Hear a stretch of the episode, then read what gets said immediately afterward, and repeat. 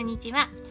誰かに何かを伝える時にそれが単純な内容じゃない場合には一旦心を整えてから行うように心がけています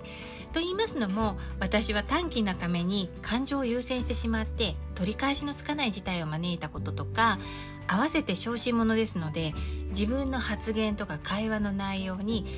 後々後悔するパターンが多かったんですね。なので、まあ、それならばと自分で自分に疲れることが多いのであれば先に対策を講じるようにしたんです。でその方法はと言いますととにかく書くことです。書き出すことです。まずその相手に伝えようと思っていること伝えたいと思ったことがあればその件について感じたまんまを自分の言葉で書き出します。もうね書き殴るような感じです。なので綺麗に書かないんですよなんでそんなこと言われなあかんねんとか いちいちめんどくさいなとかこうしてほしいのにとか絶対こっちの方がいいのにとかちょっと半ばこう悪態つくような感じで書き殴っていくんですよね。で感じるまま思ったままを書いてで正直な本心をねもう明確に出します。そして、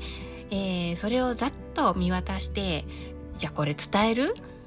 伝えるのやめとく？伝えた方がいいかな伝えない方がいいかなっていうふうに考えるようにするんですね。そしてそのその選択によるその理由とメリットとデメリットも書き出すようにしています。例えば伝えるとしたら伝えた場合のメリットとデメリット。そして伝えようと思っているその理由っていうのをこれもまたしっかり文字で書き起こします。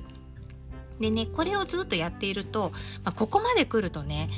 えっ、とクールダウンしてくるんですよね。なので感情よりも理性が優位になってきてで短期で感情的な私でもようやくここまで来ると忖度できるようになってくるんですよ。でここで初めて自分としても相手の立場としても良い折り合いのつけどころはどこかっていうのを探せるようになるんですね。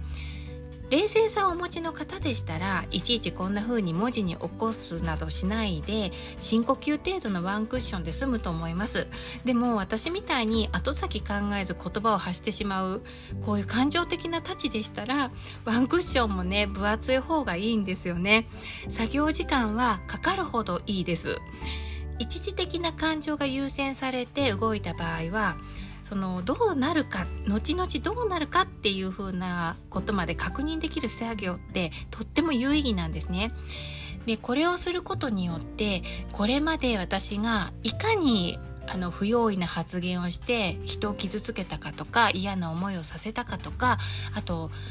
敵を作ってきたかっていうのがよくわかるようになりました。でこういうのってねその相手に対して悪いこともしてきましたけれども自分もね決して得はなかったんですよね。言いたい放題言ったり感情のまま動いてすっきりしたかというとすっきりはしてこなくってで、えー、結果そんなこともいっぱいあったので